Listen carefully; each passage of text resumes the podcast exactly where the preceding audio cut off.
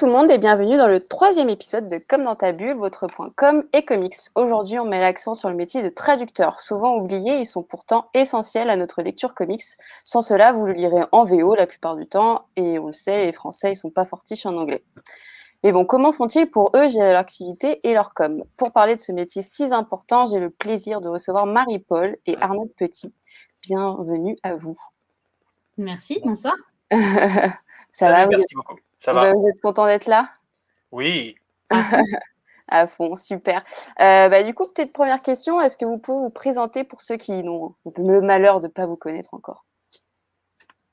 Marie-Paul, après toi Oh là là, quelle galanterie. Alors, euh, donc, euh, Marie-Paul Noël, je suis euh, éditrice de bande dessinée, traductrice de comics, donc de l'anglais vers le français, et je suis aussi chargée de projet droits des femmes et LGBT+, dans l'association The Inklink, qui est une association engagée de dessinateurs et de professionnels de la bande dessinée et qui font des projets à destination d'ONG et d'associations, le tout en dessin. Ok, donc euh, l'ennui, tu connais pas Non, pas trop. Non, j'avoue que je rêve de vacances en ce moment.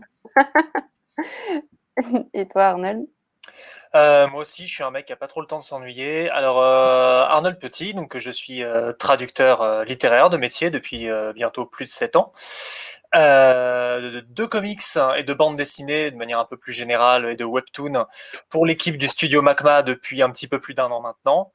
Et à côté de ça, je suis YouTuber sur la chaîne de la Grande Entrée qui est consacrée euh, à l'épouvante dans la littérature et le cinéma.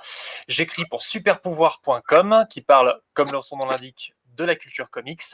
Et euh, à côté de ça, je tiens en partie une association consacrée au cinéma de Tim Burton qui s'appelle timburton.net. Voilà. C'est beau, c'est beau, que de beaux projets. Bah ouais, t'as vu. Euh, du coup, comment s'est passée votre rencontre avec la traduction et dans quel statut euh, vous êtes? Parce que je vois que, que ce soit dans les deux cas, vous cumulez euh, plusieurs, plusieurs branches. Est-ce que c'est le cas, à votre avis, pour tous les traducteurs?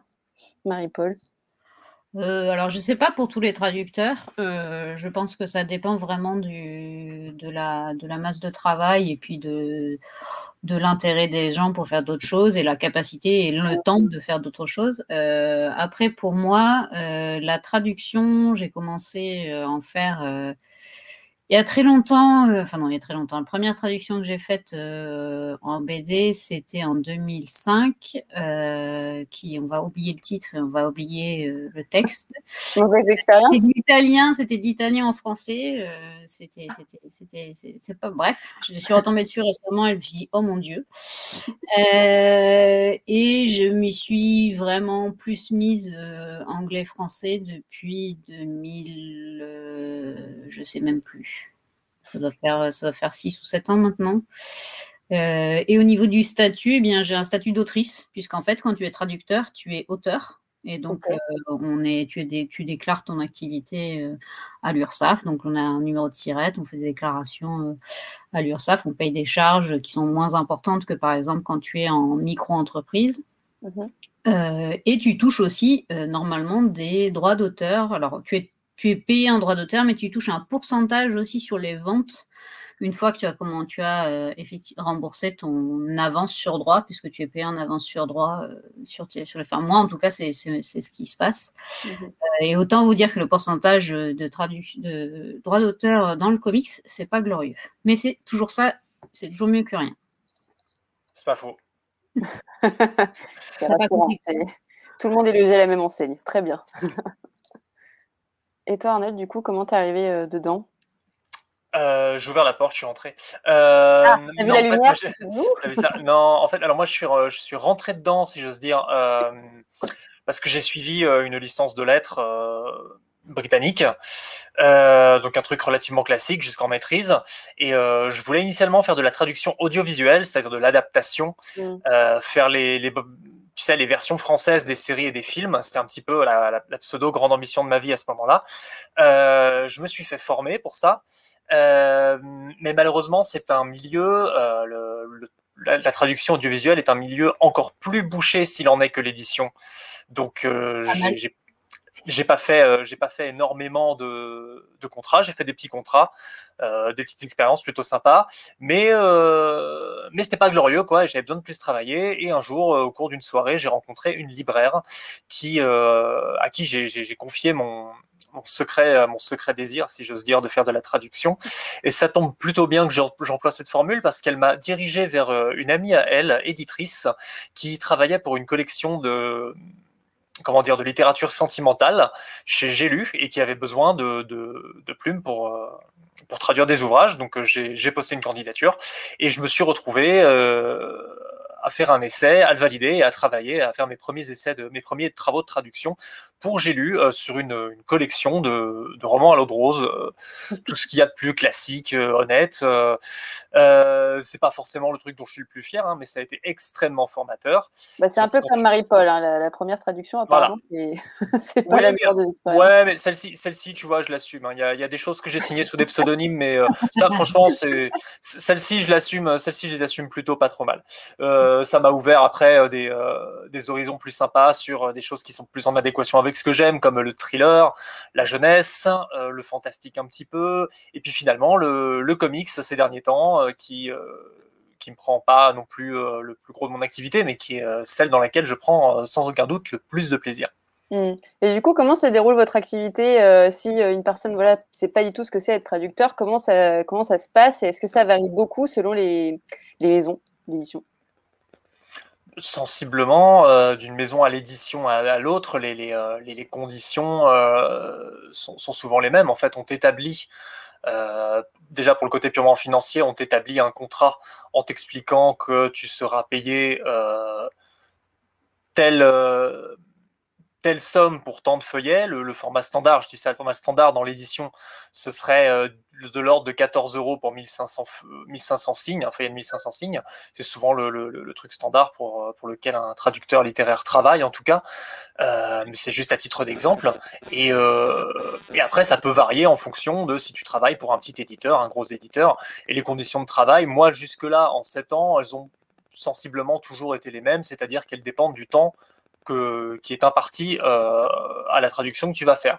Ça peut être un livre, ça peut être de l'ordre de 2 à 3 mois, voire jusqu'à 6 mois si c'est un gros pavé.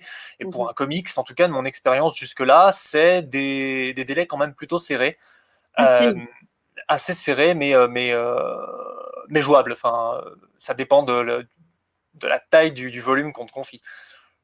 Oui, tout à fait. Et après, en comics, alors effectivement, en traduction littéraire, tu es plutôt payé au feuillet.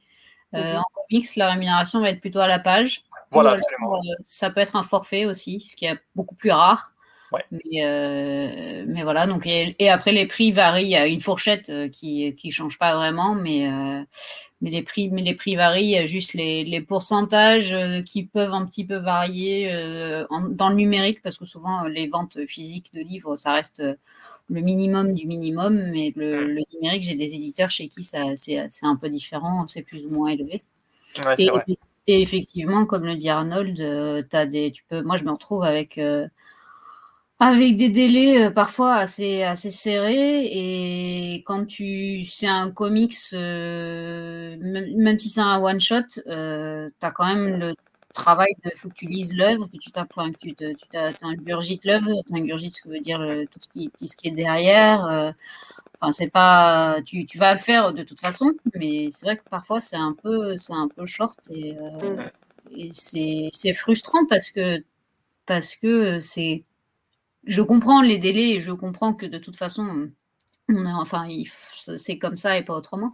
Mais c'est dommage parce que tu as l'impression de, de donner ton maximum et que tu pourrais peut-être donner encore plus. Quoi. Donc, euh, mm. Moi, l'éternelle insatisfaction, ça fait partie intégrante de mon métier en ce qui me concerne. Euh, je suis jamais, jamais content de ce que je fais euh, de manière générale. J'ai un regard toujours très critique. Et, euh, et, ce qu'il y a aussi quand tu travailles, Marie-Paul me confirmera ou pas, mais quand tu travailles pendant aussi longtemps sur un travail ou de manière aussi concise et très très vite, tu n'as pas le temps de réfléchir et tu n'as pas de recul. Et, euh, c'est euh, ce qui fait que tu, tu, ne peux pas avoir de recul sur, sur ton texte. Et c'est là qu'entre en jeu pour moi une composante extrêmement importante euh, de la, du, métier, du métier qu'on fait, c'est le poste de, correcteur et de relecteur. Mmh. moi, j'ai coutume de dire qu'un un bon roman, pour un écrivain, s'écrit de toute façon à quatre mains il y a toujours quelqu'un qui passe derrière pour euh, te relire, euh, refaire ton, ton, travail, te donner des suggestions. Une bonne bah, traduction. C'est plus possible quand tu es dedans et que tu l'as trop, euh, et puis, travaillé. À, à, mon sens, pour moi, une bonne traduction, ça obéit à exactement la même logique. Il faut qu'il y ait un, un, correcteur, ça se fait à quatre mains. Donc euh, c'est super important euh, pour moi aussi cette, euh, cette phase du travail et d'organisation de travail mmh. qui est une fois ton travail effectué, c'est-à-dire ton manuscrit prêt, quand tu as fait toute ta traduction et tout ça, tu l'envoies donc au, au correcteur ou à l'éditrice ou l'éditeur qui va le faire, le faire transmettre aux membres suivants de l'équipe dans la hiérarchie et qui ensuite va te le renvoyer pour que tu puisses à ton tour apporter des modifications à la correction et pour que tu la valides. Et ça, c'est aussi une partie du travail auquel moi j'apporte beaucoup d'attention, de plus en plus d'attention d'ailleurs, euh, parce que c'est enfin, essentiel, quoi, selon moi. J'ai fait ça il n'y a pas très longtemps, sur, là, il n'y a pas longtemps, pour euh, le studio Macma et Urban Comics. J'ai traduit euh, la nouvelle bande dessinée de Joe Hill, qui va sortir chez eux en avril, et il y en a sorti, il y a un deuxième tome qui, va sortir en juin, qui lui a été traduit par un autre traducteur, mais on m'en a confié la relecture, ce qui est quelque chose que j'avais pas du tout l'habitude de, vraiment de faire, c'est-à-dire traduire le, relire le travail de, traduction d'un autre auteur. Mais on s'est très bien entendu, lui et moi, donc euh, mon collègue Camille Gardeil pour le citer, euh, pour que chacun relise le travail de l'autre, parce que quand tu es traducteur, c'est comme être auteur, tu peux avoir aussi ta petite fierté et pas aimer qu'on bidouille ta traduction euh, toutes les dix lignes. Donc, ça a beaucoup de sens vu que vous avez un statut d'auteur finalement. un peu à sa place le métier.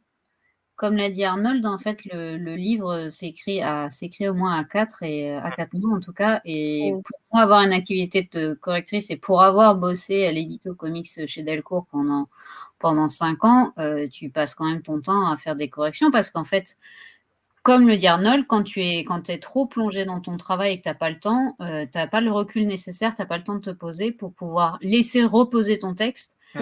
Euh, t'en détacher, déconnecter ton cerveau de ce, de ce texte-là et pouvoir te rebrancher dessus. Alors moi, j'essaie quand même de le faire.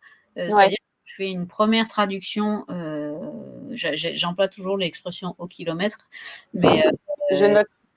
Je, je, je, fais pas, je fais ma traduction un premier jet et que je laisse reposer pendant deux, trois jours parce que en fait, quand tu écris, quel que, soit ton écrit, il faut au moins normalement laisser poser deux jours sans que tu t'en occupes, sans que tu, tu, y jettes un œil pour que tu aies un œil un peu plus neuf.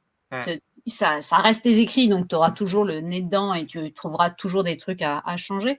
Mais au moins, cette, cette, mini déconnexion permet, quand tu fais ta relecture euh, de, ton écrit, permet de déjà commencer à corriger des, euh, des tournures de phrases, des choses qui, des, mm des mmh. phrases qui font sortir du récit, et ça c'est hyper important.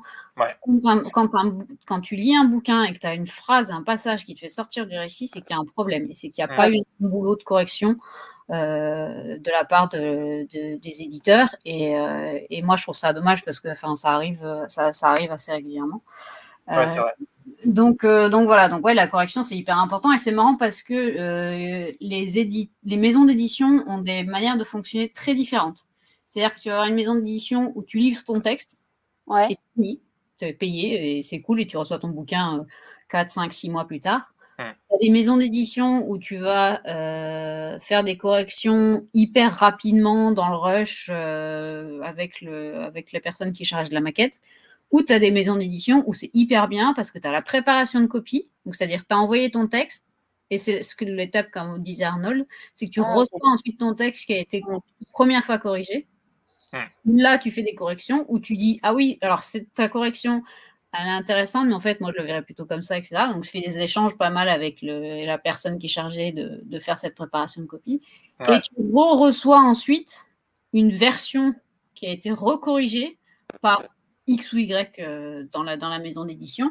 Et là, tu peux encore apporter des corrections. Et enfin, tu reçois le truc final. Et si jamais dans le PDF final, tu te rends compte qu'il y a un truc qui ne va pas, tu peux encore. Et ça, ça c'est royal. c'est très différent. Euh, c'est très différent. Du coup, il faut un niveau d'adaptation euh, assez important entre un tel qui marche comme ça et un autre qui marche comme ça.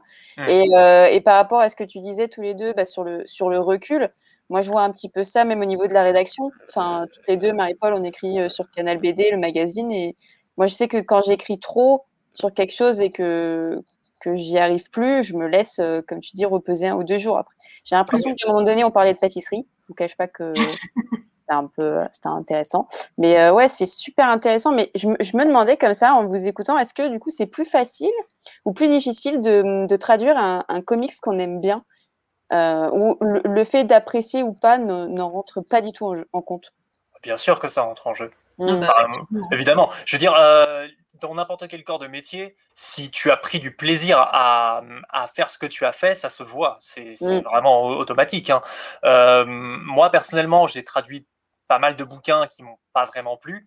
Euh, non, mais je dis pas ça. Je dis pas ça forcément pour, euh, pour les romances, parce que honnêtement, des, des romances, j'en ai traduit des très bien, hein, et même des trucs qui m'ont beaucoup amusé, même si c'est pas ma cam, mais qui, qui, avaient quand même le mérite d'être bien écrits, et sur lequel j'avais pris plaisir à œuvrer, parce qu'il y avait un style initial, tu vois, c'est assez rare qu'il y ait des, vrais styles dans, ce, dans cette littérature-là, mais il y en avait, et j'avais, j'avais de quoi m'amuser, et des trucs comme ça, j'en ai d'autres, j'en, ai, j'en ai lu, c'était le fond du, du raclage total, et, euh, et ça s'est senti, enfin, c'est arrivé qu'une éditrice revienne vers moi, en me disant bah c'était bon bah c'était pas ça. J'ai bah ouais excusez-moi mais le, texte m'a j'ai fait ce que j'ai pu c'était vraiment au début maintenant je fais plus vraiment ça maintenant je suis beaucoup plus euh, voilà. Mais genre une des premières romances que j'ai lues c'était une espèce de sous Fifty Shades avec un violeur en puissance. Ça m'a ça m'a oh. je, te jure c'était atroce pour moi. Enfin j'ai fait mais la vache je le vide, le, vide intersidéral, l'anti-fierté euh, des personnages de, des personnages sur lesquels je bosse m'avait posé des, des, problèmes, hein, vraiment, sincèrement. Oui, a eu des problèmes euh... mais c'est pour ça qu'on t'aime, on apprécie. non, mais moi, ça m'avait un peu saoulé. Après, euh, voilà, il faut une partie de mon métier, je l'ai appris comme ça, c'est aussi euh, consiste aussi à faire abstraction de ce que je suis en train de lire, euh, même si c'est abject, tu vois. Après, euh, c'est sûr que si je bosse sur, euh, comme ça a été le cas, sur le, Joker scénarisé par John Carpenter, c'est évident que je suis en train de prendre mon pied à la virgule près et, que je, pour le coup, faire ces, ces, relectures systématiques et à plusieurs reprises, c'est un plaisir de le faire aussi parce que je veux le, le, travail est plus Rapide?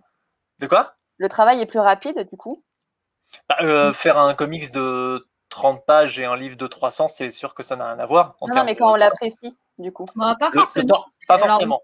ça, tu as l'impression que ça passe plus vite, mais c'est pas, ça rend pas la tâche plus facile. Ça dépend, ça dépend véritablement de la complexité du texte et, euh, et, de, et du ton et du langage employé, si tu dois faire des recherches, etc. C'est juste que tu prends ton pied et donc tu vois moins le temps passer. Quoi. Mm, il y a mm, l'aspect mm. challenge aussi, je ne sais pas si toi Marie-Paul tu as ça, mais euh, juste avant euh, le, début du live, on parlait d'un livre sur lequel je suis en train de bosser qui comporte des, petits éléments de médecine et de, termes médicaux et tout, qui sont pas quelque chose dont moi, à titre personnel, j'ai beaucoup l'habitude, mais le cadre du truc fait que j'ai envie de me surpasser et d'assurer, tu vois, dans le domaine et de me dire, ah ça, ça peut être sympa, j'ai jamais vraiment bossé là-dessus, vas-y, j'ai envie de je suis, je suis motivé et j'ai envie vraiment de passer du bon temps là-dessus. Ce qui fait que quand je fais des journées de, traduction de, plus de 8 heures, je ne vois pas le temps passer. Donc, euh, moi, c'est aussi une composante qui, joue. Mais euh, c'est vrai que quand tu es en... des choses aussi. Et que tu apprends des choses, bah, c'est. c'est une élévation comme une autre, hein, c'est sûr. Mm-hmm. Euh, et c'est vrai que quand tu passes du temps en compagnie de personnages que tu apprécies, c'est infiniment plus, c'est infiniment plus et gratifiant et, et agréable, quoi. Ouais. Et ce qui est cool aussi, c'est quand tu fais des séries, c'est que bah, ça, t'es déjà habitué au, ton, tu sais mmh. quand tu vas bosser, tu te poses pas de questions, tu retrouves les personnages, c'est cool. Euh, ça fait une espèce de micro-pause entre guillemets mmh. de taf, même si ça reste du taf et que c'est mais mais euh, mais c'est euh, c'est plus facile dans le sens où tu n'as pas à te poser de questions. Tu sais que tu lui il parle comme ça, elle elle parle comme ça, et, et ça c'est plutôt c'est plutôt cool quoi. Ouais, c'est vrai. Et du coup, par rapport à votre communication, euh, comment vous effectuez votre communication si vous la faites et comment se passe la, concurrence euh, au sein des traducteurs? La question qui fâche. Eh oui, non, mais il fallait que ça arrive. Hein. Mais après, euh, pour ma part, de la com, bah, j'ai un, j'ai mon site, j'ai mon site pro sur lequel je poste quand les bouquins que j'ai traduits sortent. je, je mets un je poste les, enfin voilà, je, fais un nouvel article sur le, sur le, site pour euh, signifier que c'est sorti, mais après effectivement le plus gros de la com, ça va être, euh, ça va être via les réseaux sociaux. Le bouche à oreille aussi, j'imagine. Et le bouche à oreille, et après, effectivement, aller taper chez les uns et chez les autres, discuter entre traducteurs et traductrices. et par rapport à la concurrence, c'était ça la question? Aussi, oui. euh, bah, c'est très compliqué par moment. Euh, ouais. Notamment parce que Arnold, lui, bosse en studio, donc, enfin, depuis, depuis un an, effectivement, avec le studio Matma. Donc, vous, vous, en tant que studio, vous avez une, une visibilité et, un, une capacité euh, numéraire. numéraire Ouais, ouais, bien sûr, oui. euh, plus importante, donc c'est plus facile, entre guillemets, d'avoir un pignon sur rue. Donc ça, Mhm. je pense que c'est pour, pour de ce côté-là, c'est plus simple que quand toi, tu es, seul à ton compte. euh, pas que en studio, tu es à ton compte aussi, c'est pas, pas, la, c'est pas le- la question. Mais euh, c'est évidemment plus compliqué de pouvoir euh, être, être visible. et puis, il y a toujours la question de la, la diversité dans le choix des maisons d'édition, des traducteurs. Vas-y, vas-y, c'est ton moment. Je... qui est, qui est, non, mais qui est, qui est un truc important et Oui. qui, qui, qui s'améliore vraiment depuis, euh, depuis cinq ans. Il y a une vraie évolution. Euh, euh, c'est pas non plus euh, phénoménal, mais ça, ça, ça, ça change vraiment bien et ça, c'est vraiment chouette. Même si, comme l'a dit, euh, comme, euh, comme je l'ai vu hier sur, sur Twitter, il y a une, il y a une super vidéo de Alice. Pardon, excusez-moi, Alice Zénitaire qui disait que euh, tout le monde peut traduire de tout. Effectivement, tu prends ton dictionnaire, tu- si tu sais, enfin, tu, tu peux tout à fait traduire de tout. Néanmoins, euh, d'avoir des maisons euh, d'édition qui, euh, qui font un choix engagé par rapport à, euh, au texte et au- à l'auteur, ou à l'autrice ou, ou personne qui, euh, qui, écrit le, le texte d'origine dans la langue d'origine, euh, c'est euh, voilà, je trouve ça, je trouve ça hyper intéressant et important parce qu'il y a effectivement des messages et, et, des, et des, des écrits qui, qui méritent d'avoir euh, d'avoir un choix plus engagé des maisons d'édition. Donc, euh, effectivement, moi, j'essaye de, j'essaye de, de, de, de- du moins de, de- avec les éditeurs avec qui je travaille, de leur dire que ce serait vraiment intéressant euh, d'échanger là-dessus et de faire, euh, de faire, d'essayer de faire euh, au mieux, quoi. Après, euh, je peux comprendre la, la vision de, de certains, certains éditeurs, quoi. Donc, euh, donc Mais ouais, ça commence à bouger un peu. Les lignes mais commencent ça à commence, bouger, mais voilà, ça mm. commence à bouger un peu. Il y a de plus en plus de personnes qui en parlent aussi, euh, qu'on soit d'accord ou pas. Qu'on soit d'accord ou pas, c'est pas grave, ça crée le débat, ça permet d'en parler, ça permet de faire avancer la réflexion, ça permet aussi d'expliquer aux lecteurs et lectrices l'importance euh, du rôle du traducteur, parce qu'en fait, il y a aussi des maisons d'édition où euh, les éditeurs euh, minimisent quand même pas mal le taf de traduction. Mm. D'ailleurs, c'est pour ça que il y a quand tu quand vous quand tu achètes un, un roman ou un comics ou un, un roman graphique, euh, c'est assez rare que le nom du traducteur ou la traductrice soit en couvre. Quoi. Ça, ça commence dans les, jamais. ouais. petites, ouais, dans les petites maisons d'édition ou dans d'autres maisons d'édition, en, en C1, je parle, hein, je parle pas en, je parle pas en quatrième de cours, je, passe en- je parle en première de cours. C'est assez rare, ça, de plus en plus on en voit, mais voilà, l'auteur, euh, je veux dire, il y a des traducteurs ou des traductrices, moi, dont je suis le travail, et je serais contente de prendre un bouquin et me dire, ah, c'est cool, c'est machin qui l'a traduit, bah, du coup, je vais l'acheter. Par contre, il y a aussi le fait inverse de, ah, c'est Bidule qui l'a traduit, ah, bah non, euh, j'aime pas, donc je vais pas, le- je vais pas l'acheter. vais Qui a enfin un vrai statut, comme on dit aujourd'hui. euh, J'ai l'impression que ça, c'est un peu, ça se démocratise sur la colorisation. Moi, je sais que je commence à, à capter et à, et à enregistrer des noms de colo- colorisateurs qu'avant, je ne faisais peut-être pas attention. Donc, ça serait bien aussi d'arriver au même niveau pour les traducteurs parce que ça fait partie du, du comics, en fait. Bah oui, les, les coloristes, ils ont le même statut, euh, tout pour ave. euh. En fait, en fait, en vrai, il y a tous les tous les métiers euh, connexes de la de la chaîne du livre qui sont, qui sont malheureusement pas assez connus. C'est-à-dire que tu as le lettreur qui est intéressant, tu as le maquettiste, Oui, tu as le concepteur graphique, tu as, plein de gens qui bossent dans le livre euh, dont on voit jamais euh, le nom, l'existence, euh, on n'en a pas conscience. Et quand on n'a pas bossé, quand on bosse pas en maison d'édition, quand on bosse pas avec les acteurs du livre, c'est compliqué d'arriver à avoir une vue aussi, euh, aussi générale. Et, euh, et voilà, donc euh, bon, c'est quand tu as, as des, des, des, grands noms de la traduction qui traduisent des, bouquins qui ont un gros succès à l'étranger, de, d'écrit, tu peux, tu peux, auquel tu peux t'attendre. Je suis assez d'accord avec ça. Cela dit, je ne me rappelle plus de ta question initiale. Oui, mais c'était trop intéressant. non, mais toi, comment tu effectues ta communication? Ah oui, la communication, communication personnelle et au niveau de la concurrence, comment ça se passe? Euh, alors, ma, communication, comme Marie-Paul, elle se fait majoritairement par les réseaux sociaux, qui est quand même un endroit où je, traîne quand même relativement pas mal. Déjà parce que j'ai une page euh, à tenir, parce que j'écris notamment des articles pour Super Pouvoir, euh, pas beaucoup en mmh. ce moment, mais, mais, ça fait partie de, mon travail rédactionnel. J'écris pour un magazine qui s'appelle L'écran fantastique, donc c'est des choses que j'essaie de, de, mettre en avant le plus possible, parce que mmh. l'écrit est, est, mon métier, et c'est même c'est pour ça que je vis donc j'en mets, mets partout. Donc oui c'est beaucoup par ce genre de biais. Après il y a aussi quelque chose qu'on n'a pas trop abordé euh, juste avant euh, Marie-Paul mais c'est les salons même si en ce moment c'est. Euh, ça n'existe plus en ce moment. Ça n'existe plus, ça n'existe plus, c'est vrai. Faut Après, pas de manière... la peine comme ça. Hein. Après, de manière générale, moi j'y vais, les salons, mais c'est très rarement là que je me fais les contacts euh, en vrai.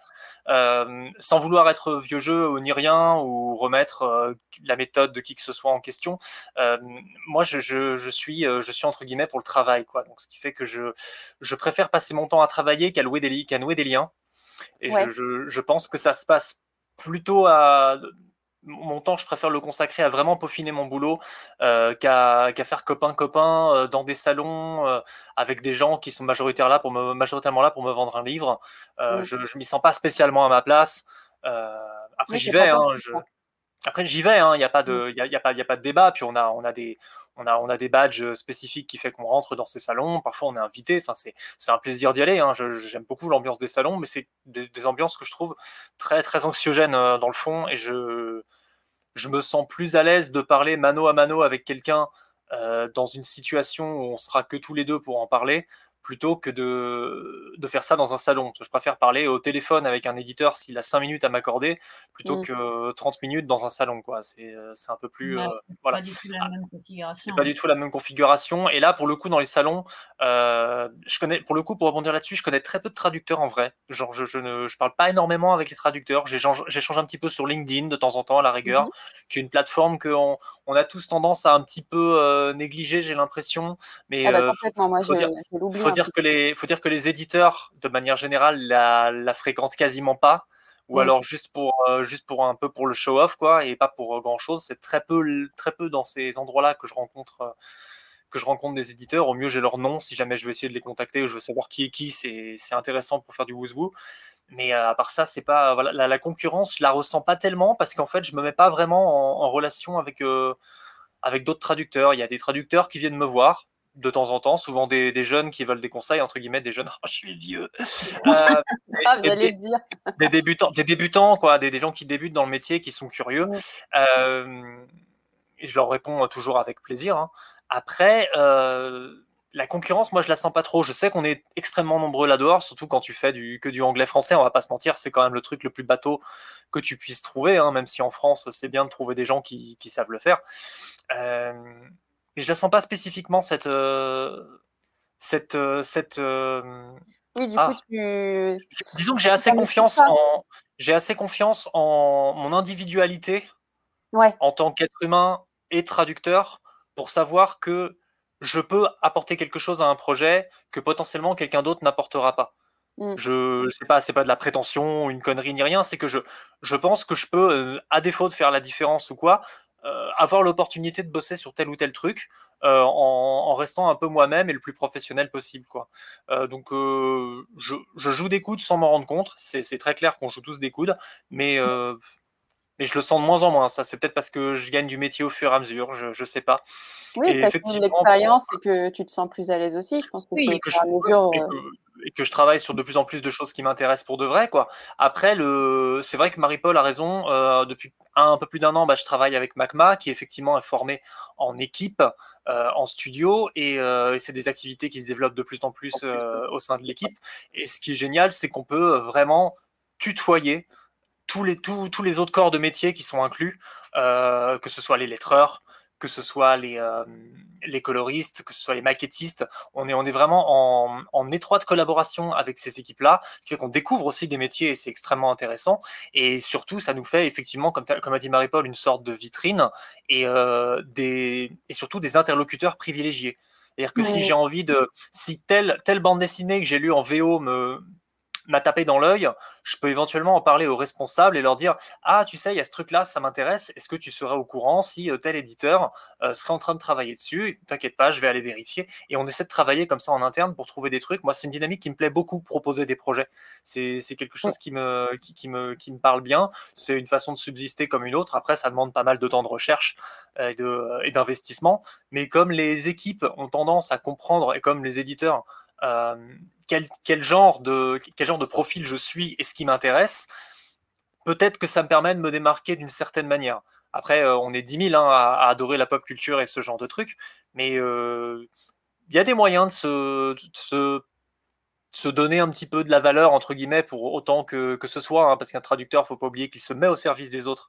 Il n'est pas là pour, pour, pour être le plus... Bien sûr, il n'est pas là pour être le plus en avant possible, même si je suis euh, tout à fait pour que nos noms apparaissent sous le nom de l'auteur en, couverture. je, milite pour ça et j'en serais, serais ravi. Euh, mais voilà, mon, mon boulot, c'est euh, avant tout de, de, faire office de passeur, de passer un texte à quelqu'un dans une autre langue et, de euh, toujours, du coup, euh, être en respect par rapport au scénariste, parce que je voulais finir sur. Euh, il y a eu une polémique il y a quelques temps sur une traduction d'une phrase de Bad Girl qui, a, qui avait fait beaucoup, vu ça. sur les réseaux sociaux. Et ça, ça, remettait tout en question, je trouve, l'implication du traducteur. Parce que là, l'implication était, était, était folle entre la phrase de base, puis ensuite ce qu'il a, ce qu'il a dit. Bah, C'était pas une histoire de féminisme en pantoufle ou un truc comme ça? Ouais, quand même. J'ai pas lu le, texte, j'ai lu l'article, mais j'ai pas lu le texte en lui-même et je sais même pas ce qui est dit en VO, donc euh, mais je l'ai vu passer. Je me rappelle plus, Marie-Paul. Il a, il a, il a effectivement. Euh, c'est le, c'est aussi, voilà, c'est ce que je disais, c'est que le traducteur au service du texte, le traducteur fait un travail d'adaptation aussi, puisqu'effectivement, il y a, il y a, il y a des, expressions, des, des, des, blagues, des machins, etc., qui, dans la langue euh, d'origine, qui ne passent pas en français, qui, donc, euh, et inversement, hein, c'est pas on traduirait du français à l'anglais, enfin voilà, il y aurait un travail d'adaptation. Et donc, euh, ce travail d'adaptation doit se faire euh, donc toujours au respect, dans le respect du texte, le respect du ton, l'époque dans laquelle ça se passe. Euh, tu, adaptes aussi ta manière de, d'écrire et de faire parler tes personnages. Et dans ce cas précis, effectivement, le traducteur avait malheureusement fait, fait de l'interprétation personnelle sur, sur, sur, sur cette cette bulle en particulier, mais effectivement d'autres, il y a d'autres, d'autres pages où c'était pas, c'était pas foufou non plus. Et ça, normalement, c'est pas quelque chose que euh, en tant que traducteur, tu es censé faire. C'est-à-dire que ton texte, tu le traduis et que tu sois d'accord ou pas avec, tu le traduis. Si tu n'es pas vraiment pas d'accord et que ça correspond vraiment pas à tes valeurs, à ce moment-là, tu appelles ton éditeur et tu dis je suis absolument désolé, mais je suis pas capable. Tu du projet, quoi. De faire ce truc-là, quoi. Donc, si tu es euh, euh, en l'occurrence, c'était effectivement une case euh, où ça parlait. Euh, ça, je, je me souviens plus, c'était fin de l'année dernière. Ouais, ouais, non, j'ai vu. mais, mais, effectivement, il y, avait un jugement de la part du traducteur dans les dans l'écrit, dans cette phrase en particulier, quoi. Complètement. Mmh. Après, tu peux t'amuser avec un texte. Hein, c'est pas. Tu peux t'amuser avec un texte. Tu peux t'amuser avec un texte. je me rappelle que j'avais lu, j'avais traduit un, sous un pseudonyme un roman, un roman LGBT. Euh, pas tellement que j'ai un problème avec euh, le principe de roman LGBT, c'est juste que le roman était particulièrement mauvais, euh, donc j'ai préféré le faire sur un nom de plume. Mais il était question d'un personnage qui se fait, c'est pas cool, hein, mais t'as un personnage qui est trans et qui se fait martyriser par des connards dans une faculté, et il lui renverse un jus de fruits sur la gueule. Et le, héros assiste à ça, et un peu plus tard, il revient avec son mec pour pour qu'il fasse connaissance avec le type et qu'il l'aide et qu'éventuellement casser la gueule des méchants. Et euh, il, lui, euh, il, lui, lui montre vite fait le tortionnaire, mais juste avec des yeux des, un jeu de regard. Quoi. Il lui montre le tortionnaire avec un jeu de regard. Et euh, mhm. en, anglais, en, anglais, ça devait donner un truc. je me rappelle plus exactement la formulation en anglaise, mais en, gros, il fait c'est c'est le connard qui, qui, qui, lui en a, qui, qui lui a renversé un truc sur la gueule. quoi. Et euh, du coup, là, je me suis dit, tiens, j'arrive pas vraiment à rendre le truc intéressant. Vas-y, je vais, je vais placer, je vais y aller au culot, je vais placer une réplique de Ghostbusters. Et j'ai placé, c'est le salaud qui m'a tout englué, qui, lui, qui l'a tout englué. J'ai réussi à placer. J'ai réussi à la placer et c'est passé quoi. Et ça correspond quand même à ce qui est dit en VO. Voilà, complètement. Tu n'es dénature pas ce qui était dit quoi. Il faut s'amuser. Tu peux t'amuser avec un texte, c'est toujours préférable quand, quand c'est un, un, texte qui le permet. Après, déformer, euh, distordre le, le propos, c'est à mon sens, c'est répréhensible. Et quand on ne parle pas, bien sûr, d'une faute d'interprétation, ce qui est possible, hein, dans, quand tu, surtout quand tu bosses sur des trucs de 400 pages, euh, il y a toujours un truc ou deux qui vont t'échapper. Hein, c'est fatal. Mais euh, faire un contresens, c'est possible. C'est préférable de ne pas en faire, mais ça, peut clairement arriver. Par contre, distordre le truc au point où ça peut en plus être un petit peu offensant, bah ouais, forcément, ça, ça craint un peu. Je pense que c'est relativement rare, hein, en tout cas de mon expérience, mais. Euh, mais ouais, ça craint un petit peu. Il faut faire attention à ce que tu dis euh, sur ce genre de choses.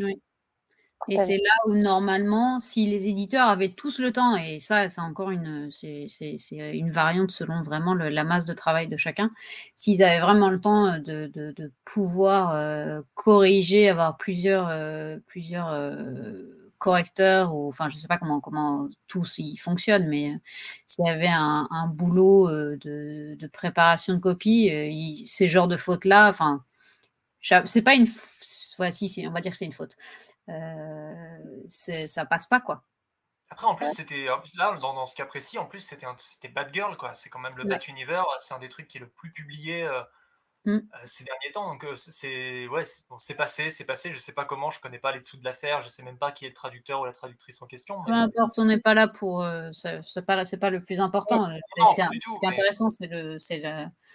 Bah, c'est la question par rapport à, la traduction et où sont vos limites en fait?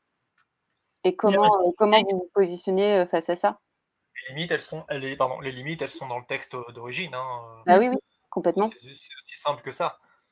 Non, mais c'est c'est super intéressant. Vraiment, vous donnez envie d'être traducteur, mais après, Après, ce qui est plaisant, c'est de c'est d'avoir un personnage, genre vraiment un personnage sur lequel travailler. Tu trouves beaucoup ça en comics, avec lequel tu peux, tu peux effectivement t'éclater et être un peu outrancier. je pense notamment, à Edmond Touriol, donc qui est un des un des gestionnaires de l'équipe de Macma qui traduit Walking Dead. Ce qu'il a fait sur, ce qu'il a fait sur, sur Negan, c'est absolument exemplaire. Quoi. Je, au jour d'aujourd'hui, je peux absolument pas lire euh, The Walking Dead en VO. Ça, ça m'intéresse plus. Si je dois, j'ai pas fini la saga, mais si je dois la continuer, ce sera toujours en VF. Pour moi, ça m'a fait un peu le même effet qu'un qu'une version euh, VF de, de, Retour vers le futur. Quoi. C'est, euh, je trouvais ça bien adapté, raccord avec le perso, et tu sens que le traducteur s'amuse. Et ce, ce, genre de moments sont assez rares, et moi, je, je j'aime bien, j'aime bien ce métier aussi et le format comics en partie pour ça. Quoi. Quand tu peux euh, bosser sur une individualité ou un personnage euh, et lui, lui, apporter peut-être un petit quelque chose euh, modestement, hein, mais je trouve ça assez plaisant à titre personnel. Je sais pas ce que tu en penses, Marie. Oui, je suis d'accord avec toi. Voilà. C'est bon. Mais pour la blague, j'ai corrigé pendant 5 ans les écrits de Edmond. Ah ouais? Oui, j'étais à l'édito comics chez Delcourt. Donc, ah oui, c'est vrai, bah oui, Delcourt. Ça va, le traumatisme est passé, tout va bien? Ça va, ça fait, ça fait quelques années maintenant, ça, va mieux. La série est finie maintenant. oui, en plus. Non, mais Ed, est un super traducteur en plus, et puis euh, c'est un mec adorable. Donc, euh, s'il nous entend, on lui fera un petit poc euh, du coup pour que. Pour, ça. pour finir doucement, quels sont vos prochains projets, si vous avez le droit de les mentionner, comics ou, ou romans, n'importe? Euh, bah écoute, moi, euh, je viens de finir euh, la campagne de financement de Last Girl Standing de que je traduis et coédite avec les éditions Bliss. Je suis ultra heureuse de pouvoir euh, traduire l'autobio donc de cette autrice qui est vraiment une géante de la bande dessinée américaine euh, qui mérite d'être connue en France parce qu'elle a vraiment hein, fait un travail euh, elle a effectivement fait énormément de comics. Elle a, elle a été une des cofondatrices de Women's Comics elle a été la première à co-scénariser Wonder Woman et elle a dessiné dans les années 80 enfin elle a fait elle a fait plein de plein plein de, de comics et elle a aussi fait beaucoup d'écrits dans lesquels elle, elle permet une visibilité aux autrices américaines qui ont longtemps été euh, méconnue ou pas connue parce que travaillant sous pseudo. Donc ça, elle a fait un travail formidable et donc elle mérite d'être elle-même visibilisée et d'être et d'être enfin connue en France. Donc j'attaque j'attaque la traduction et ça devrait sortir d'ici la fin de l'année. Et normalement, je devrais recevoir de, dans quelques semaines, je ne sais pas exactement quand, le tome 2 de The Plot qui sortira, euh, dont le tome 1 va sortir en mai chez iComics. Euh, là que j'ai que j'ai bah, j'ai fini j'ai lu la version finale, euh, relu la version finale lundi d'ailleurs. Donc c'est bien du coup, ça donne envie? Ah bah oui, bah c'est de l'horreur, c'est hyper cool. Il y a eu des pages, mais moi je me faisais mais mais mais pourquoi? Ça va plaire à Arnold ça. Oh oui. Et du coup, toi Arnold, tes prochains projets? Euh, alors en prochaine sortie, euh, dans trois semaines chez Urban Comics, va y avoir euh, le nouveau Joe Hill, Basket Full of Heads, ah, qui est donc le premier titre, qui est le premier titre du label Hill House Comics, donc qui est plus ou moins ce qui va remplacer Vertigo, ou qui a remplacé Vertigo, en tout cas de manière probablement éphémère pour l'instant, mais on ne sait pas, qui est une histoire d'horreur à la fois sanglante et rigolote, dans la lignée de ce qu'on faisait dans les années 80. D'ailleurs, l'histoire se passe dans les années 80. Et euh, c'est un pur plaisir, c'est génial. Euh. Donc, euh, Joe Hill, si, si, les gens ne voient pas trop qui c'est, c'est le créateur de Lock and Key, mm. si ça vous connaissez au, moins, et qui est aussi un romancier, qui, a, qui est le fils de Stephen King par ailleurs, et qui a écrit des super romans comme Nosferatu, Horns, Hard Shade Box, le costume du mort en français, qui, mm-hmm. qui est un peu un, auteur, enfin, un auteur vraiment vraiment essentiel euh, du, moment en, fantastique. Euh, donc ça, ça sort chez Urban Comics. Et je suis actuellement en train de travailler à la traduction d'un roman pour euh, une maison d'édition qui s'appelle Okno. Alors c'est pas vraiment un roman, c'est plutôt un livre de non-fiction qui s'appelle Elephant Man and Other Reminiscences. Ce sera probablement Elephant Man et autres souvenirs en français, mais c'est pas encore arrêté. Mmh qui sont en fait les les mémoires, si j'ose dire, du, docteur euh, Frederick Traves, qui est l'homme qui a euh, examiné et euh, qui s'est occupé de John Merrick, à savoir Elephant Man. Donc c'est un, rapport très touchant et très émouvant sur la, vie et les derniers jours de, Elephant Man. Et il y a en plus de, de, cette histoire plusieurs anecdotes, plusieurs petits récits courts sur les, les, personnages les plus euh, drôles et les plus euh, marquants qu'ait rencontré ce médecin. Euh, tout ça se passe à la fin du 19e siècle, évidemment, début 20e, donc on, découvre l'envers de l'hôpital à l'époque. donc en gros, c'était, c'était des abattoirs, les machins. Et c'est à la fois tendre, un petit peu, un, petit peu dur, mais, mais, mais, toujours, toujours très bien écrit. Et, je, prends, je prends vraiment beaucoup de plaisir à bosser là-dessus, quoi, parce que c'est c'est un, langage un petit peu empoulé, un peu, euh, un peu à l'ancienne. Moi, je suis un énorme fan de littérature classique et de, et ce, genre de récit, donc je passe euh, très très bon moment dessus. Et, euh, et, je suis toujours en cours de traduction, sinon de webtoon, de série de webtoon pour le studio Magma, sur deux séries, une qui s'appelle Boyfriend of the Dead, donc qui est une sorte de comédie de zombies à, l'asiatique, hein, c'est-à-dire avec un humour complètement fêlé euh, et des références à la pop culture, à gogo, en veux-tu, en voilà, et euh, dont le personnage central est un zombie gourmet qui, euh, qui prend particulièrement plaisir à faire la cuisine, sauf qu'il n'a pas envie de, cuisiner de l'humain, quoi. C'est pas son truc, sauf peut-être une, une, certaine jeune fille qui s'appelle Alex. ah bah tiens, comme pas hasard. il ne sait pas encore si Alex, en l'occurrence, il préfère la manger ou la séduire, donc c'est c'est assez, euh, assez rigolo. C'est avec un graphisme très proche de Scott Pilgrim vs. The World. Euh, très sympa. Et la deuxième série, toujours en cours de publication, s'appelle Purple Hyacinth, la jacinthe violette en français. Et c'est un mystery, euh, une histoire de mystère un peu, un peu steampunk avec des, des assassins, des policiers, une ambiance un peu meurtre à Venise, intrigue policière très mangaka et c'est super sympa. Voilà, je, ne dis pas ça parce que je l'ai traduit, mais ce sont des, de très sympathiques. Euh, T'as pas été payé pour dire ça? Quoi? Non, pas du tout. Non, non. non, non si c'était pas bon, je le dirais. Trop cool. Bah, on va finir ces, petites questions. Euh, je finis toujours avec ça pour euh, un conseil pour ceux qui veulent se lancer. S'il y a des, des jeunes qui veulent se mettre en, en traducteur, qu'est-ce que vous pouvez leur donner, Marie-Paul? Euh... N'y va pas? Non, non, non, si, si, si, si, si, si. Euh, c'est une très bonne question. Je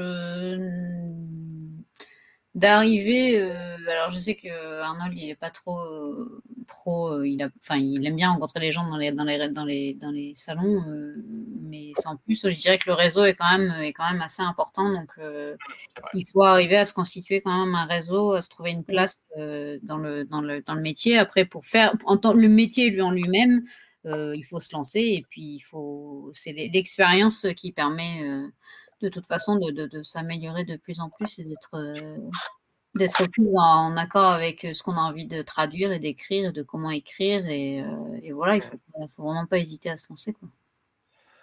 Moi, mon conseil, ce serait euh, déjà, je prenais une autre langue que l'anglais. Hein, ouais, non, mais vraiment, non, mais ça peut paraître, ça peut paraître tout bête, mais, mais c'est vrai. effectivement, c'est un milieu qui est quand même relativement étroit tu joues beaucoup d'écoute. Donc, euh, quitte à te démarquer, choisis une langue en plus de l'anglais et dans laquelle tu vas te rendre parfaitement indispensable. Quoi. Mm. Si, euh, si je pouvais faire euh, retour en arrière, maintenant j'ai plus de 30 ans, tu vois, il est, jamais, enfin, il est pas trop tard, je peux toujours apprendre une deuxième langue, mais si je pouvais revenir à 19 ans et apprendre une langue du genre le russe, le japonais, l'arabe ou le norvégien, tu vois, sans, sans, hésiter, je le ferais. Quoi. Donc oui, se spécialiser dans une langue exotique, entre guillemets, je pense que c'est un, un, premier bon conseil et euh, savoir se rendre indispensable à partir du moment où on veut se lancer dans le boulot. Et euh, un conseil que, qui est pas mal revenu au sein de l'équipe MACMA et que je trouve très, euh, très, très juste, c'est peu importe que tu sois capable ou pas de faire un truc, dis que tu l'es et ensuite tu verras. Ah, j'adore. moi, je, je, c'est un, un, conseil que je, que je que je conseille à tout le monde. Enfin voilà, euh, peu importe que tu en sois capable ou pas, dis que tu l'es et ensuite tu verras comment tu peux t'adapter. Euh, voilà, et effectivement, euh, Marie-Paul a raison, le réseau c'est extrêmement important, donc se faire voir, c'est aussi une, une, constante importante. Voilà. Super, bah, je pense que ceux qui nous écouteront ont toutes les clés pour être super traducteurs comme vous. Merci beaucoup pour vraiment toutes les infos que vous avez données, c'est hyper passionnant et lisez aussi, euh, dernier, euh, dernier conseil ah, qu'on bah donne jamais assez. Lisez en anglais, en français, parce qu'il faut que vous connaissiez euh, vos deux langues parfaitement, mais surtout la vôtre. C'est important. Oui, il faut avoir un excellent niveau de français aussi. Hein. Voilà. Bah, c'est sûr, hein, surtout que vous dites que vous passez aussi sur de la relecture. Donc, si tu n'es pas très doué en grammaire et orthographe, j'imagine que, que, ça ne marche pas. Bah, merci beaucoup. C'était vraiment trop, trop cool. Alors, on finit avec le petit instant quiz que, que j'aime beaucoup. Euh, pour revenir un petit peu et puis connaître un peu plus euh, les invités et vos goûts en matière comics, BD. Alors, pour vous, on va partir sur euh, comics, BD et romans graphiques. Je sais qu'on m'a posé la question. du coup, le premier, votre comics ou BD préféré? Voilà, celui qui sort là tout de suite de votre tête. Comics ou BD Ouais, ou roman graphique. Une série ou un, ou un tome en particulier? Ah, Franchement, celui-là, votre moi, ça sera, ça sera Pilule Bleue de Frédéric Peters depuis, ah euh, depuis les années 2000. C'est impossible. C'est un truc qui, qui, me plaît vraiment. Le, moi, je n'arrive pas à faire du name dropping hein, sur ce genre de jeu. Je vais te dire Hellboy. je, vais bah dire, je vais dire Hellboy. Je vais dire bah Hellboy parce que. Et, et, et, tout juste, juste derrière tout ce que fait Mike Mignola. Voilà. Moi, je suis plus BPRD que Hellboy. J'adore BPRD, j'adore, mais mm. j'ai plus de sympathie pour Hellboy parce que j'ai une sympathie énorme pour, tout, pour les monstres et pour tous les personnages imparfaits. Et, euh, et, voilà, Hellboy, euh, ça a été mon, ouais, un de mes, plus gros coups de cœur de bande dessinée. Donc, ouais, je vais dire Hellboy. Ouais, c'est magnifique ça. Euh, l'inverse, celui que vous détestez ou que vous aimez le moins. Je préfère parler de choses plus positives que de parler des trucs que j'aime pas. Il y en a trop, en plus. S'il y a des trucs que j'aime pas, je le lis pas. ouais, euh, plus. Voilà. euh, C'est un truc que, je, que je... misogyne et raciste, euh, voilà. Ouais, de base. euh, là, comme ça, en name dropping, je pourrais te citer Crost, que j'ai détesté. Crost C'est qui? Crost, euh, Ah, j'ai pas lu. C'est par le. C'est paru, par chez Delcourt, je crois. Je ouais. C'est une histoire de, de, de, de ah putain, de, contamination et qui, rendent les gens complètement cinglés et ils commettent des, atrocités euh, dans tous les sens. Euh. j'ai trouvé ça trop, trop premier degré, trop gore pour être gore, et ça m'a pas spécifiquement amusé. quoi. c'est pas, pas, pas, que je déteste, mais c'est c'est trop bourrin. quoi. C'est pas, le bourrin, pas le bourrin que j'aime en tout cas. Ok, super. Votre scénariste préféré? Ah, la vache. Mike Mignola Non, c'est vrai que c'est chaud. Non, c'est chaud. C'est vrai que c'est chaud. Non, c'est vrai que c'est chaud.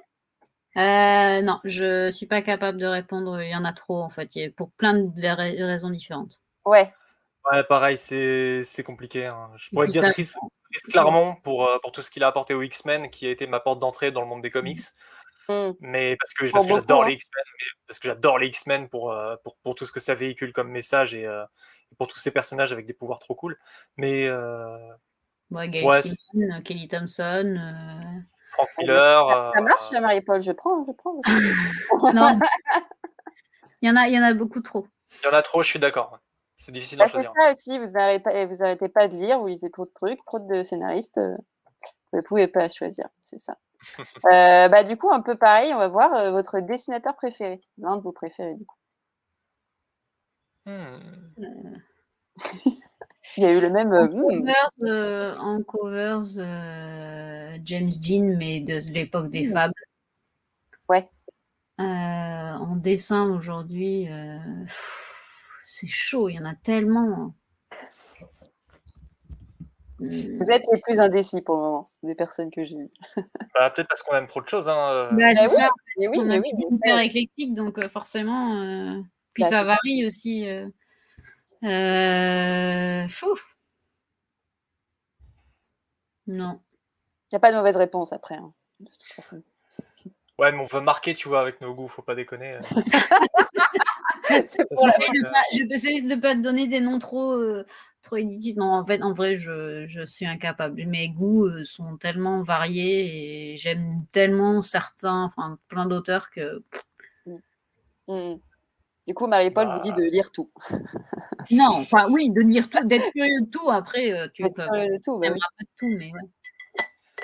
Bah, Mike Mignola, pour pas être original. Monomaniaque. Ah non, non, mais moi, je le trouve là, c'est ton joker, en fait. Moi, je le trouve feignant sur les décors, Mike Mignola, quand même. Justement, ah. j'aime son style complètement épuré, moi. Hmm. Comme quoi, les goûts et les couleurs, ça se discute pas. Euh, votre dernier coup de cœur, la dernière chose que vous avez lu et euh, waouh. Euh, le goût de la nectarine chez Sarbacane de Lilay. Ah, je l'ai pas vu celui-là. Il me tente euh, beaucoup. Histoire de, de, femmes qui, euh, qui ont toutes les deux un passif, euh, qui sont en couple et qui ont un passif familial assez compliqué et qui, qui ne vivent que pour les deux après-midi où elles, où elles vont, qu'elles vont passer avec la nièce d'une des deux et à jouer et, à, s'éclater, à vraiment se retrouver et, à être épanouies à ce moment-là et qui euh, elles oublient en fait les, toutes les complications familiales et tout, leur, leur, passé et tout ce qui s'est passé.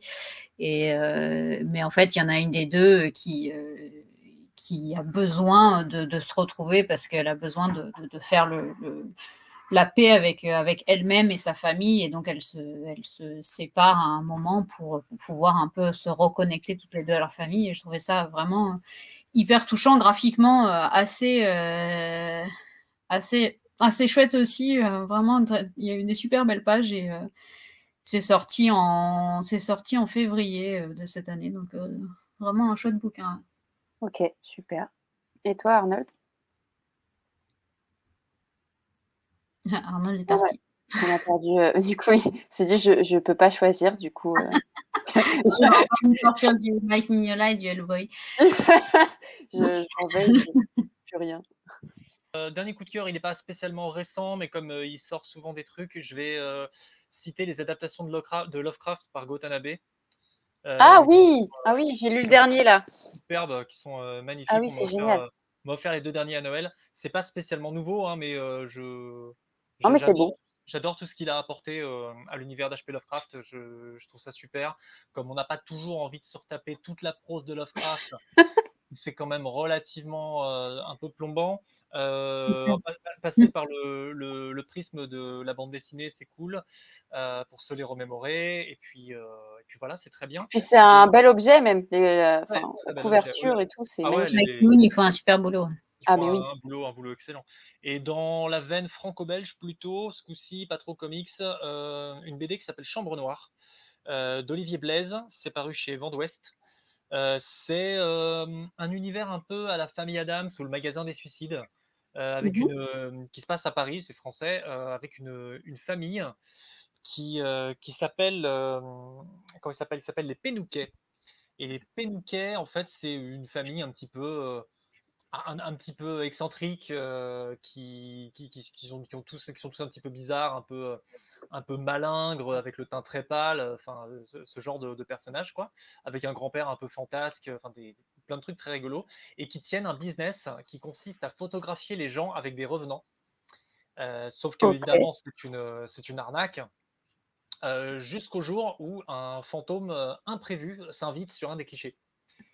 Et à partir de ce moment-là, les choses se mettent en, en place. leurs deux enfants, qui sont des enfants adoptés, sont enlevés par une mystérieuse organisation.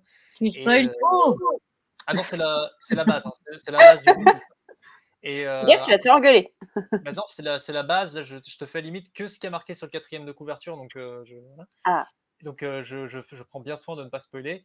Et cette, donc cette organisation enlève les jumeaux et il se peut qu'il y ait un lien entre ce fantôme qui s'incruste sur leur, leurs photos truquées et, le fait que leur, quelqu'un en veut à leurs jumeaux. Quoi. Et que c'est super sympa, il y a plein de personnages. ça pourrait être porté en, à l'écran en série ou, en, ou, au cinéma. Je pense qu'il y, a vraiment matière, même sans faire un, un film d'animation. Enfin, je, je, pense que ça serait super sympa. C'est rigolo, c'est tendre. le dessin et c'est une sorte de, de, tardi, mais en abat tardif. Je, je, trouve ça super sympa. Voilà, voilà pour mes derniers petits coups de cœur. Top. Et du coup, à finir le quiz et finir le podcast avec le comics que vous conseillez et que vous avez traduit. Donc, on est sur un petit instant promo. Euh, vas-y, euh, Arnold. Non, non, vas-y, il faut que je branche ma batterie, moi. et on a aussi des petits soucis techniques d'Arnold. c'est du bonus. Hein. c'est gratuit, c'est pour euh, le comics que je recommande et que j'ai traduit, euh, bon, ça va être, euh, ça va être, ça va être, ça va être Alienated qui est sorti chez oh. iComics. Trop, trop cool.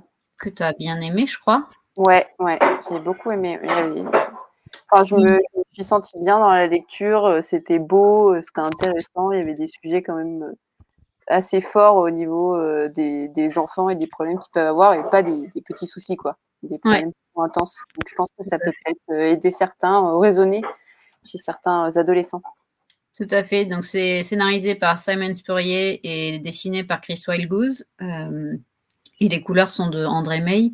Et effectivement, c'est un, un récit complet qui parle de trois, trois ados, trois lycéens qui ne se parlent, enfin, qui sont pas potes et qui se retrouvent un jour sur le chemin du lycée à trouver une créature extraterrestre et qui va les lier euh, télépathiquement ensemble. Et en fait, ils vont, bah, il va se passer des tas de choses euh, parce que la créature euh, ça, ça, leur file, ça leur file des pouvoirs, ça, ça leur, euh, qui devrait impliquer des grandes responsabilités, si on devait citer effectivement euh, euh, et, euh, et c'est des mômes, mais c'est des mômes qui, euh, qui ont leur, leur leurs angoisses, leurs envies, leurs interrogations, qui ont vécu des choses pas cool, qui sont, qui sont harcelés, qui, euh, qui sont moqués parfois, euh, qui, qui, ont soif de reconnaissance. Et, et ben, via, via cette, cette créature, euh, cette entité extraterrestre qui, qui, qui, prend de plus en plus de place et qui grandit aussi physiquement au fur et à mesure de, l'album, euh, il se passe des choses parfois vraiment pas cool et, en fait c'est aussi une prise de conscience c'est des ados qui grandissent et qui, qui commence le, le, le, réveil à la vie adulte et ce que ça va être d'être, ce que ça signifie d'être adulte et, le, et toutes les conséquences de, de n'importe quel de tes actes ou de tes paroles, euh, ce qu'elles peuvent avoir comme, comme effet sur, euh, sur les autres êtres humains et sur, euh, sur ton environnement et sur ta planète. Quoi. Mm. Voilà, donc exactement ça. Cool, c'était vraiment vraiment cool à, à traduire. Et, euh, et, et, je suis contente effectivement qu'il y ait plein de gens, il y ait plein de retours.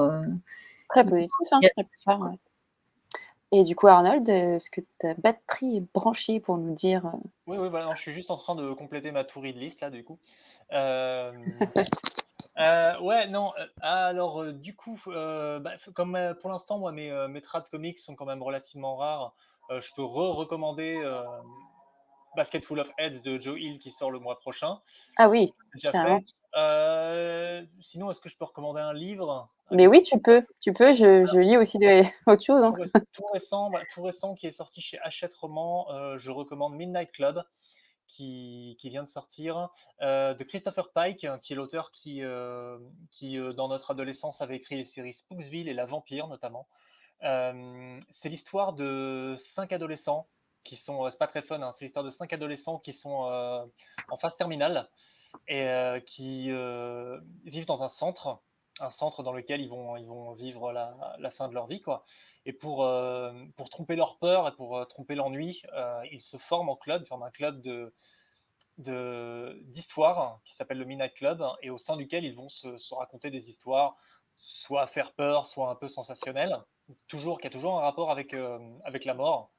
Et un jour, l'un d'entre eux fait la suggestion suivante qui est que le premier parmi, parmi eux qui, qui partira s'il y a une vie euh, après la mort, doit leur faire signe pour leur faire comprendre que euh, ça va, que derrière, il y a, y, a, y, y a, quelque chose. Quoi.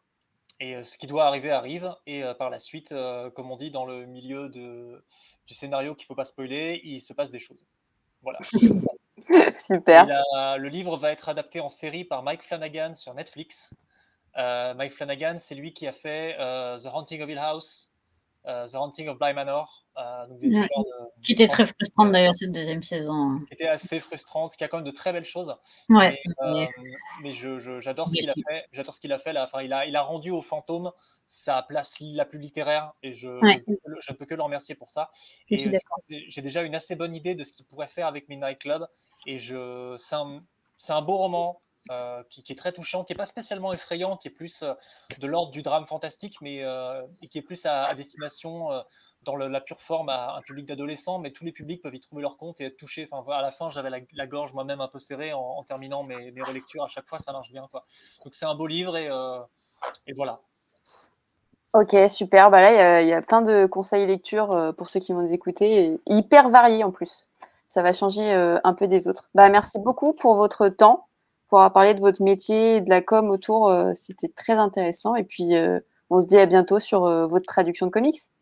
Bah, merci à toi pour l'invite. Merci, euh, merci, de nous avoir invités. Salut tout le monde. Bonne soirée. Ciao, ciao.